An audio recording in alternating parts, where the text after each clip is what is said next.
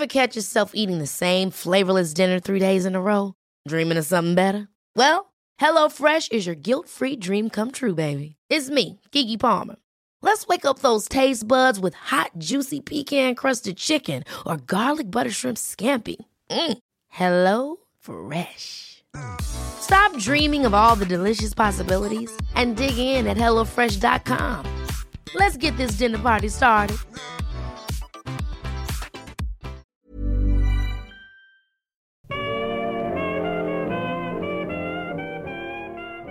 Euh, mon rapport au corps, j'allais dire il y a un an et demi, il était très très très euh, compliqué. Parce que quand j'ai eu euh, le diagnostic de ma deuxième maladie, puisque j'avais, il y a trois ans, on m'a diagnostiqué mon lupus articulaire, ton corps qui produit trop d'anticorps et, et résultat, il s'attaque lui-même. Et donc moi, les gens ils tombent malades facilement. Bah, moi, je tombe jamais malade parce qu'en soi, mon corps est toujours à, à plein régime.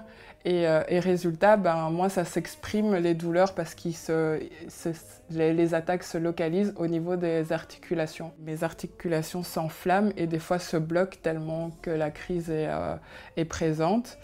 Et on a remarqué que sur base de ce lupus, ça a déclenché une autre maladie euh, auto-immune, c'est euh, ce que j'ai à la joue. C'est euh, mon système immunitaire qui a avalé le gras de ma joue en fait. Et euh, ce qui a provoqué euh, euh, un déséquilibre de ma colonne vertébrale. Il a fallu faire de la kiné pour pouvoir rééquilibrer tout ça, pour diminuer les migraines. Et, et, donc tout ça pour dire que oui, il y a un an et demi, mon rapport au corps était vraiment pas joli, joli. Je me, je, en fait, je me sentais euh, un peu, euh, je dis souvent aux personnes, c'est bizarre, hein, mais euh, j'ai toujours été handicapée pour les autres, puisque suite à mon amputation quand j'étais petite, quand j'avais deux ans, j'étais un an et demi, deux ans, été amputée parce que je... Je dis là, ça fait très cas social, quoi. J'ai plein de trucs.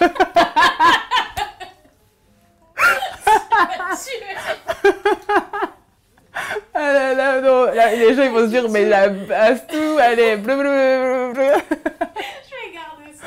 Ah non.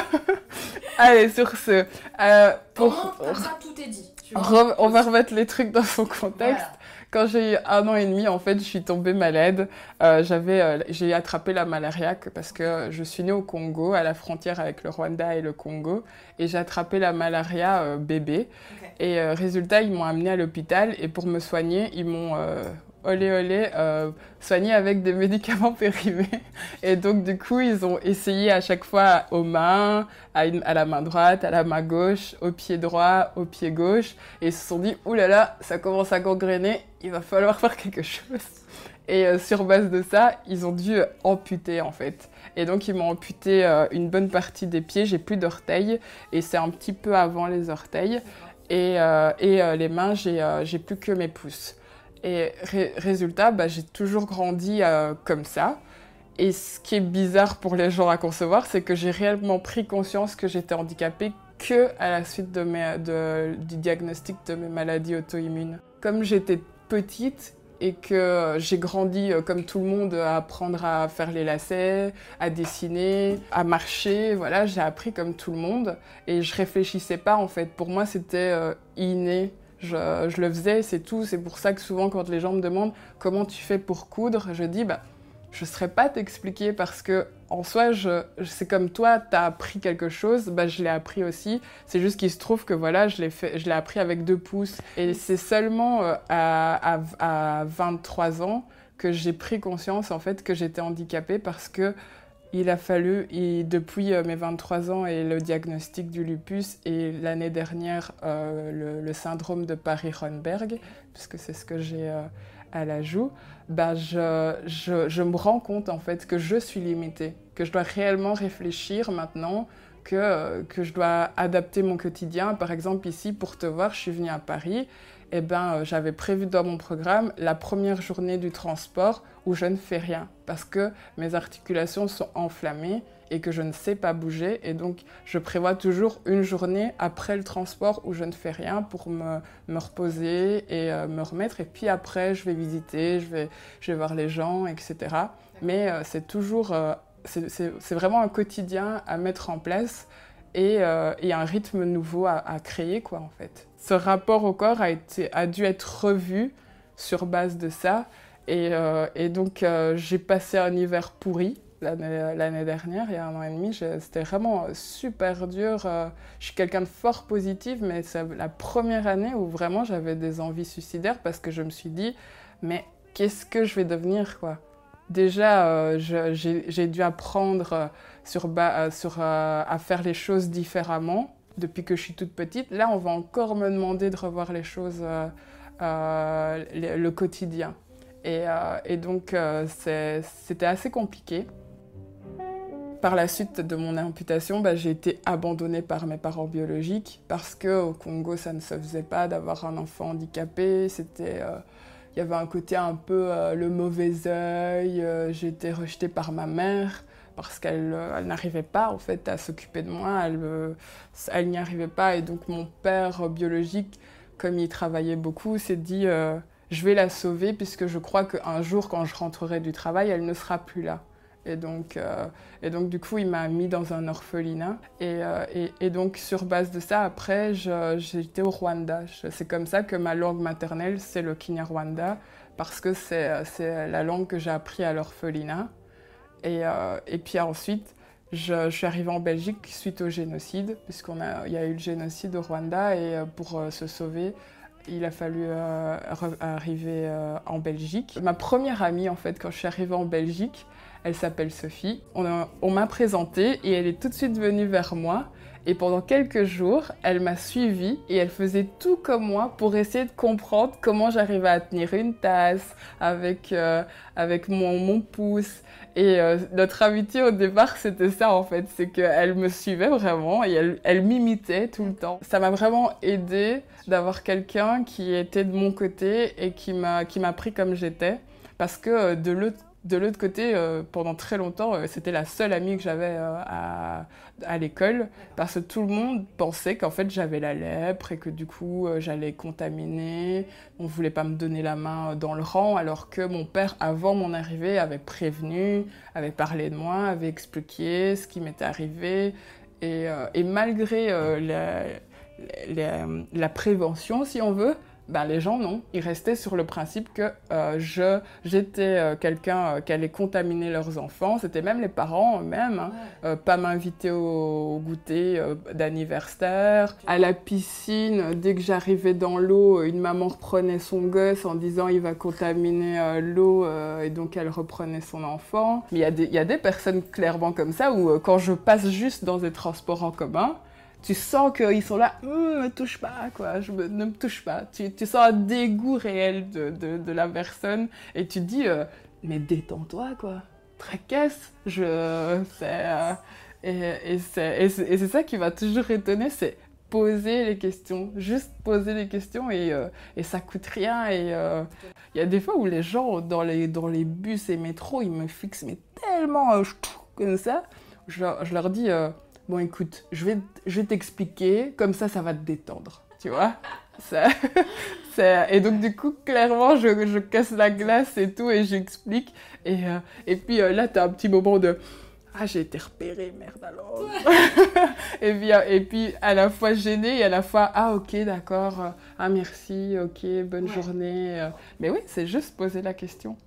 Tous ces enchaînements de, de, ces coups durs de la vie ont fait que ça m'a donné la niaque en fait. Je me dis, euh, j'ai été, été sauvée, même si c'est une erreur médicale, mais au final, on a quand même su sauver euh, pas mal. Je suis pas morte, donc allez, fais quelque chose. Euh, le génocide, j'ai été rescapée, donc je suis encore en vie. D'autres l'ont pas été, donc fais quelque chose. j'ai perdu mon père à 10 ans d'un cancer bah, je me suis dit, euh, il m'a tellement super bien élevé, bah, fais quelque chose de ça. En fait, je me dis toujours, il reste quelque chose, en fait. Malgré les, les, coups durs, etc., il reste un truc, et donc faisons quelque chose. Et c'est comme ça qu'en fait, à chaque fois, je, ouais, je, remonte et je fais. Et, euh, et c'est pour ça aussi que, en, faisant de la mode, par exemple, je savais bien que j'étais pas du tout du tout dans le. J'avais pas la gueule de l'emploi. Et donc je me suis dit, mais lance-toi à ton compte, euh, fais toi-même les trucs, parce que euh, j'arriverai pas à être rentable comme quelqu'un en entreprise, parce qu'il n'y a rien à faire, je suis plus lente que, que, que, que quelqu'un qui a 10 doigts. Et la mode, j'ai toujours aimé ça parce que je trouve que ça dit tellement de soi, quoi. Et c'est important pour moi, c'est pas une espèce de ah, mais c'est tendance, ah, mais euh, tu, tu, tu, te mets super fort en valeur. Moi, mon, rapport à au corps et, aux vêtements, c'est fort moi et moi seul, en fait. C'est comment je me sens, comment j'ai envie de, véhiculer euh, ce que je ressens, euh, la bonne humeur, ou quand je suis pas bien, euh, je me mets un jogging et je mets le, jogging où je me sens le plus confort. Et, et, donc c'est par ce biais-là que je me suis dit j'ai envie de m'exprimer en fait. Je dis souvent que j'ai j'ai le cul entre deux chaises constamment parce que toutes mes casquettes identitaires sont entre les deux. Je, je suis handicapée physique, euh, mais en même temps, j'ai toujours été dans un circuit de personnes normales. Donc du coup, pour les handicapés, j'en fais trop. Pour les pas handicapés, j'en fais pas assez. Donc du coup, on a toujours, euh, si on veut quelque chose à me redire ou quelque chose, par exemple dans mes bulletins scolaires, euh, très bons résultats malgré sa lenteur naturelle. Il y a toujours, on rajoute toujours un truc. Si j'ai été adoptée par un couple belgo-rwandais, eh ben pour les noirs, je suis une bounty parce que je suis noire et blanche à l'intérieur. Pour euh, les blancs, je suis une noire. Euh, pour moi, je suis juste une, une, une, nana qui a différentes identités et qui le vit. Et voilà, c'est euh, comme ça, quoi. Je, je, dirais pas, je me dirais pas oui.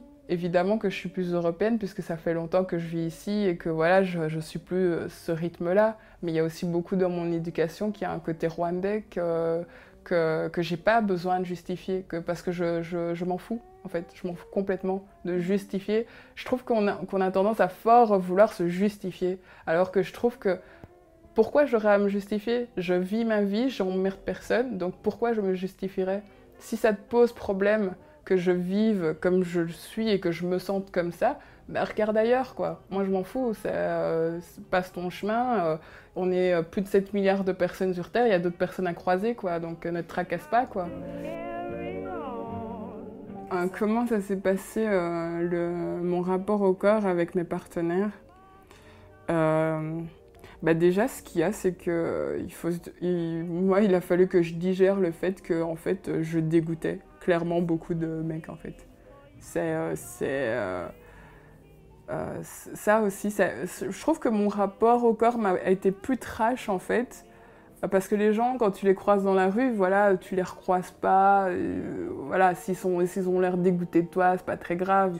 Mais euh, quand il y, a réellement quelqu'un que tu es amoureuse de lui et que tu te prends dans la face, ouais, mais à quel moment je vais sortir avec toi T'as vu tes mains, je peux pas m'afficher avec toi tu te dis euh, ah finaise on était potes pourquoi sous prétexte que maintenant je, je, veux plus ou je propose plus ça ne peut pas coller ça ne peut pas aller pour toi c'est euh, et, euh, et, donc je trouve je trouvais que c'était hyper violent et, et, je dis rigoler sans trop rigoler mais je dis souvent à mes potes je crois que je suis la nana qui s'est pris le plus de râteaux de, la terre parce que voilà les, je sais pas dans le rapport de séduction le fait de pas être un une nana type, si on veut, ou en tout cas dans ce qu'on connaît, ben, ça pose problème en fait euh, beaucoup. Je trouve que c'est vraiment dans, l'aspect de ma vie où qui est le plus compliqué, je trouve. Tu t'es tapé plein de râteaux, ben, tu dis juste euh, qui m'envisage en fait. Qui, qui, pourrait me dire ok d'accord j'ai envie de vivre quelque chose avec elle. Euh, dernièrement j'étais avec quelqu'un pendant 4 ans et ben à chaque fois il me disait mais t'es trop belle et ben je comprenais pas en fait. Je comprenais vraiment pas. Je lui disais mais c'est parce que t'es amoureuse c'est pour ça hein, faut pas faut pas se leurrer parce, que oui je me, définis en fait fort comme un esprit plus qu'un corps en fait. Je, trouve que je suis, je parle, je, je fais les choses, je, suis passionnée par ce que je, réalise, par les gens que je croise. Euh, mais mon corps, j'ai du mal à l'envisager. On en, a, créé quelque chose comme un poisson qui est dans un aquarium où tout le monde a quelque chose à dire dessus. Et bah, du coup, je me fort, j'ai fort grandi dans, un, dans une idée que j'étais un esprit plus qu'un corps. Parce que ce corps, tout le monde a quelque chose à dire là-dessus. Et, comme j'ai envie de moins exister, bah, j'ai fort développé un côté euh, euh, caractère en fait. Je, je me laisse pas faire, je, je, fais des choses, je, bouge, etc. Et donc, dans mon rapport au mec, je crois que c'est le, plus compliqué. Dans, pour euh, se projeter, pour vivre les trucs, ouais, c'est le plus compliqué. Oh, bah, Qu'est-ce qu'on peut me souhaiter euh, pour les prochaines années? Euh, Je crois que ce que j'aimerais, c'est pouvoir vivre de, mon art en fait. Je, kifferais de me dire que euh, j'arrive à vivre de, de, vendre des vêtements, euh, j'arrive à vivre de vendre mes toiles et à, euh, et à coacher des gens et à faire des articles. Que ces quatre activités, si on veut, me permettent euh, d'avoir un, un frigo plein. Euh, c'est ce que j'espère et ce que j'essaie à chaque fois euh, de mettre euh, en place. Bon, maintenant, ça fait deux ans que c'est un peu sur pause, hein, parce qu'il faut, que le corps se remette, mais c'est mon but de, pouvoir vivre de, ces quatre activités qui sont essentielles pour moi et qui m'apportent énormément. Quoi. Donc, voilà. Lonely heard I had not known which way to turn.